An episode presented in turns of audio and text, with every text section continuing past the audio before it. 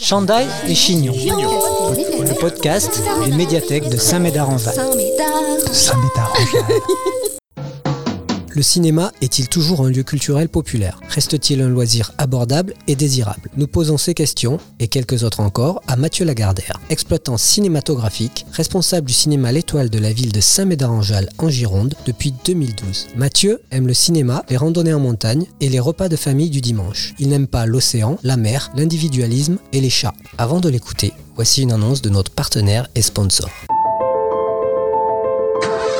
Nicla présente son tout nouveau modèle de voiture, toujours aussi révolutionnaire, la Nicla Planète, avec ses batteries que l'on ne sait toujours pas recycler et ses énormes... Elle vous permettra de rouler, mais aussi de polluer et niquer la planète, mais avec bonne conscience. Et ça, ça change tout. Surtout si vous avez des sous, beaucoup de sous.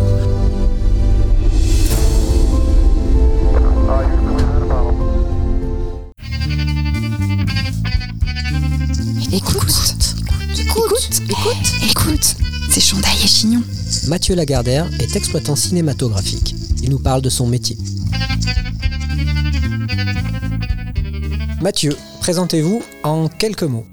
Je suis le responsable du cinéma L'Étoile depuis maintenant euh, 10 ans et je m'occupe de tout ce qui est programmation, gestion, animation du cinéma. Alors les cinémas en France sont-ils gérés et fonctionnent-ils comme dans les autres pays? Y a-t-il une ou peut-être même plusieurs spécialités françaises dans l'organisation globale de nos salles de cinéma? On aime bien effectivement se mettre en valeur en France, mais là pour le coup, pour les salles de cinéma, oui effectivement on peut. Nous sommes le premier réseau de salles en Europe et le cinquième ou sixième dans le monde. Ça s'explique par la diversité des profils et des salles de cinéma que nous avons. En France, il y a une statistique qui se vérifie. Vous pouvez être n'importe où sur le territoire français, vous avez un cinéma à moins de 30 minutes accessible en voiture. Et on a une diversité de salles de cinéma énormes qui vont de la petite exploitation à la grande. Donc la petite exploitation va partir du mono-écran, seule salle, un seul écran, jusqu'ensuite à la grande exploitation où là on peut dépasser les 20 écrans par établissement. Il y a à peu près 6000 établissements en France qui comportent bien évidemment plusieurs écrans. Et donc c'est ce maillage, c'est ces différents profils. Vous pouvez avoir des cinémas municipaux, des cinémas associatifs, des cinémas privés, des chaînes de cinéma. Tout le monde connaît UGC, Pathé, Gaumont, CGR, Megarama. Mais aussi il y a des petits groupes familiaux, euh, Noé, Cinéma, VO, Grand Écran. Et ensuite des petites salles qui sont gérées par des indépendants. La petite exploitation, euh, ça se mesure en termes d'entrées. Si on fait moins de 80 000 entrées par an, on est dans la petite. Entre 80 000 et 450 000,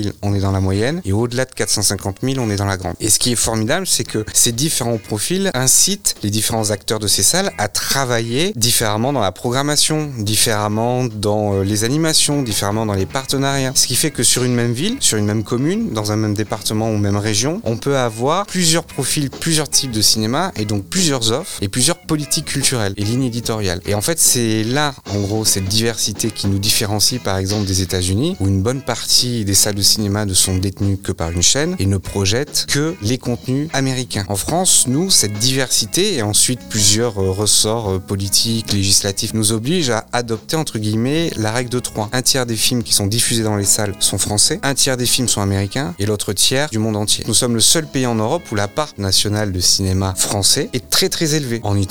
En Allemagne, en Espagne, ils ont peu de productions nationales. Ils en ont, mais écrasées par les productions américaines. C'est tout ça en fait. C'est un peu cette exception culturelle française. C'est aussi euh, le ticket. C'est bête, mais lorsque les gens viennent au cinéma et payent leur place de cinéma, sans le savoir, participent au maintien de l'équipement de la salle qu'ils côtoient et ils participent aussi à la production cinématographique française. Quand je paye une place de cinéma, j'ai quelques centimes qui repartent au CNC et aux producteurs qui vont leur servir à réinvestir dans un nouveau projet. C'est assez important puisque les spectateurs, lorsqu'ils viennent dans une salle, deviennent également acteurs économiques, politiques et culturels de la salle qu'ils fréquentent. C'est plein de petites choses qui font que on a quand même une diversité, une pluralité et une exception culturelle française pour le coup dans nos salles de cinéma. Et là, on peut en être fier.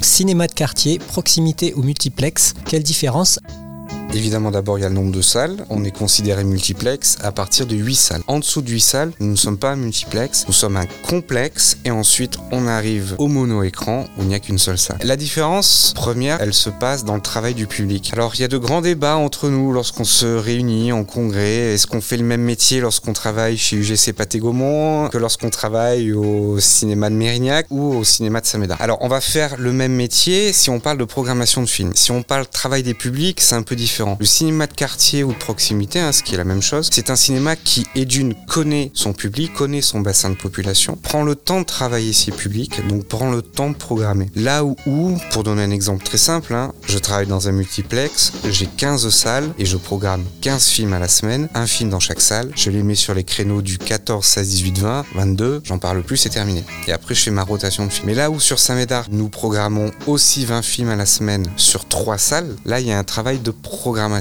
Et c'est là où, en fait, le rôle du cinéma de proximité, il rentre en compte. Quel film je vais choisir pour quel public, à quelle heure et quel jour? Nous devons offrir aux spectateurs plus qu'une simple séance. Donc ça va être des débats, des partenariats, des soirées spéciales, des avant-premières, des équipes du film. Et là, on va s'inscrire dans une politique culturelle forte et identifiée pour attirer les spectateurs dans nos salles. Quel film, à quelle heure et quel jour? Dans l'idéal, bien évidemment, un film pour enfants, on va le programmer le mercredi après-midi et le week-end. Un film pour seniors, on va plutôt le programmer en semaine quand on peut, en début d'après-midi. Ensuite, les cinéphiles vont plutôt rechercher des films à la sortie de leur travail. Et ensuite, les week-ends, effectivement, les films familiaux. Ça, on va dire, ce sont des réflexes logiques de programmateurs. Mais ensuite, il y a la réalité. Il faut répondre aussi aux demandes des distributeurs qui chacun souhaite avoir la plus grande exposition possible sur tous les écrans d'un cinéma. Donc en fait, il faut réussir à jongler, il faut réussir à répondre à toutes ces attentes-là, à faire comprendre aux distributeurs que nous connaissons bien notre public, que s'il acceptait de supprimer deux séances de son film pour enfants qui ne me servent à rien, nous permettrait d'aller défendre peut-être un film à réessai qui aurait toute sa place le lundi à 18h. La programmation, c'est un vrai jeu d'équilibriste puisqu'on est en contact et en relation avec des centaines d'éditeurs et de distributeurs de films, que ça se passe tous les lundis, mais c'est le jeu. Et c'est ça qui est formidable et qui pour le coup différencie, je pense, des grands groupes et des multiplex, où là, ce n'est que du remplissage de grilles. Chandail. Chignon. Chandail et Chignon. Le podcast. Le podcast. Des médiathèques de Saint-Médard-en-Jalles. Ouh là là Que pensez-vous du cinéma en plein air? Le cinéma en plein air, moi j'aime bien, puisque ça permet un petit peu de délocaliser le cinéma. J'aime bien parce que ça a un petit côté historique aussi. Le cinéma est né en plein air, hein, donc je vais pas refaire euh, l'histoire et la naissance du cinéma, mais si on repart au début des années 1890, le cinéma est créé effectivement chez Edison, chez les frères Lumière, d'expériences un petit peu scientifiques et mécaniques. Et en fait, lorsqu'on avait les premières expériences cinématographiques, c'était dans les kinétoscopes, c'était de grandes boîtes, de grandes caisses d'un mètre vingt de hauteur, mettait une petite pièce à l'intérieur et il y avait ce qu'on appelait une vue, euh, non pas un film, mais une vue qui durait 30 secondes. Et donc il y avait des, lunettes et on mettait sa tête dans les lunettes et on regardait ce petit film défiler. Il y avait déjà de la musique à l'époque où on prenait des espèces de d'écouteurs de tiges qu'on se mettait dans les oreilles qui n'étaient pas nettoyés à l'époque. Donc on se les passait de spectateur en spectateur. Donc je vous raconte pas à quel point euh, le cinéma était dangereux à l'époque puisqu'on se repassait pas forcément des choses très agréables. Et en fait c'était autrefois à l'extérieur et dans les foires. C'est une attraction de foire. Le cinéma, on peut dire, est né un petit peu en plein air. Donc là, nous, le, cinéma en plein air, moi, à titre personnel, j'aime bien puisque ça fait partie un petit peu de toutes les activités satellites qu'une salle peut proposer dans sa politique culturelle, dans sa politique d'animation. C'est festif, ça réunit les gens. C'est pas effectivement les meilleures conditions pour voir un film, mais regarder franchement des stars sur grand écran sous les étoiles, c'est quand même, euh, c'est quand même agréable. C'est quoi le cinéma Le cinéma post-Covid, en termes de production cinématographique, je pense que ça ne va pas changer. En termes d'habitude et de consommation, c'est là où les choses vont être euh, impactées, vont être modifiées. Le cinéma post-Covid, ça va se jouer beaucoup dans la structure. Pendant la première fermeture, on avait commencé, nous, à interroger les spectateurs. Et en fait, il y a deux choses qui sont ressorties chez les gens, le fond et la forme. Alors le fond, où ils souhaitent effectivement avoir moins de films sur leurs écrans, puisqu'il faut savoir que avant Covid, sortait, je crois, euh, plus de 900 films par an en France, ce qui est énorme, et donc du coup qui n'était pas forcément gage de qualité. Donc les gens demandent moins de films, mais mieux. là, il y a un boulot à faire du côté des producteurs et des distributeurs pour proposer de la qualité. Donc il y a ça. Et dans le mode de consommation, je pense que le Covid a développé les individualismes et a développé l'isolement. On s'est vite rendu compte à la réouverture des salles et euh, des spectacles et des concerts que c'était aussi un bonheur de pouvoir se retrouver. Donc je pense que les salles vont devoir aussi retravailler leur architecture. Peut-être des salles un petit peu moins grandes qu'on pouvait euh, trouver autrefois. Les salles à 300, 400, 500 places, ça ne se fera plus. Ça commençait déjà à décliner. On part plus sur des jauges à 80, 100, 120 places. Donc réduire un petit peu les, les salles, les rendre plus cosy, les adapter, les convertir pas en salon, puisqu'il faut que le cinéma reste dans une salle obscure, euh, noire, avec un petit côté, je trouve, sacralisé, mais diversifier un petit peu plus euh, ce que l'on peut proposer dans les salles de cinéma, offrir un peu plus de confort, limiter le nombre de personnes dans les salles, créer peut-être un peu plus des cooning et basculer vers des tiers lieux culturels où le hall de la salle de cinéma va s'ouvrir un petit peu plus sur d'autres pratiques culturelles, d'autres activités, la musique, la littérature, euh, les expositions, la peinture, et peut-être opérer cette, euh, cette mutation-là en se basant sur des transformations qui ont été faites par nos collègues, et je pense notamment aux bibliothèques et aux médiathèques. Cinéma et bibliothèque, concurrents ou complémentaires complémentaires comme tous les arts. Si on regarde un petit peu l'histoire du cinéma, peu que c'est un genou, le septième art hein, dans l'arrivée des, des, arts. Et on, commence tout juste à comprendre et à toucher le fait que le cinéma est complémentaire avec tous les autres. Un film, c'est de la musique, c'est euh, de la photographie, c'est de l'écriture, c'est de la peinture aussi, hein, puisqu'il faut savoir cadrer et composer une image comme une peinture. Les bibliothèques, les médiathèques et les cinémas sont complémentaires, déjà ne serait-ce que par le nombre incroyable, croissant d'année en année, d'œuvres littéraires qui sont adaptées au cinéma. Les plateformes de streaming ont-elles pris le pouvoir dans le monde éditorial du cinéma? Ça, c'est déjà un gros sujet de discorde au sein même de notre profession. Et j'ai envie de dire, euh, c'est même un problème générationnel. Ça ne m'inquiète pas, ça nous pousse aussi à nous remettre en cause, nous, sur comment défendre les films, sur comment mieux nous équiper pour attirer les spectateurs dans nos salles, à renouveler nos équipements, à répondre à leurs attentes. On voit plutôt ça comme un challenge. Pour l'instant, il n'y a aucune salle de cinéma en France qui a fermé à cause de ce problème-là, qui pour moi est une tempête que l'on va traverser et dont on ressortira euh, plus fort.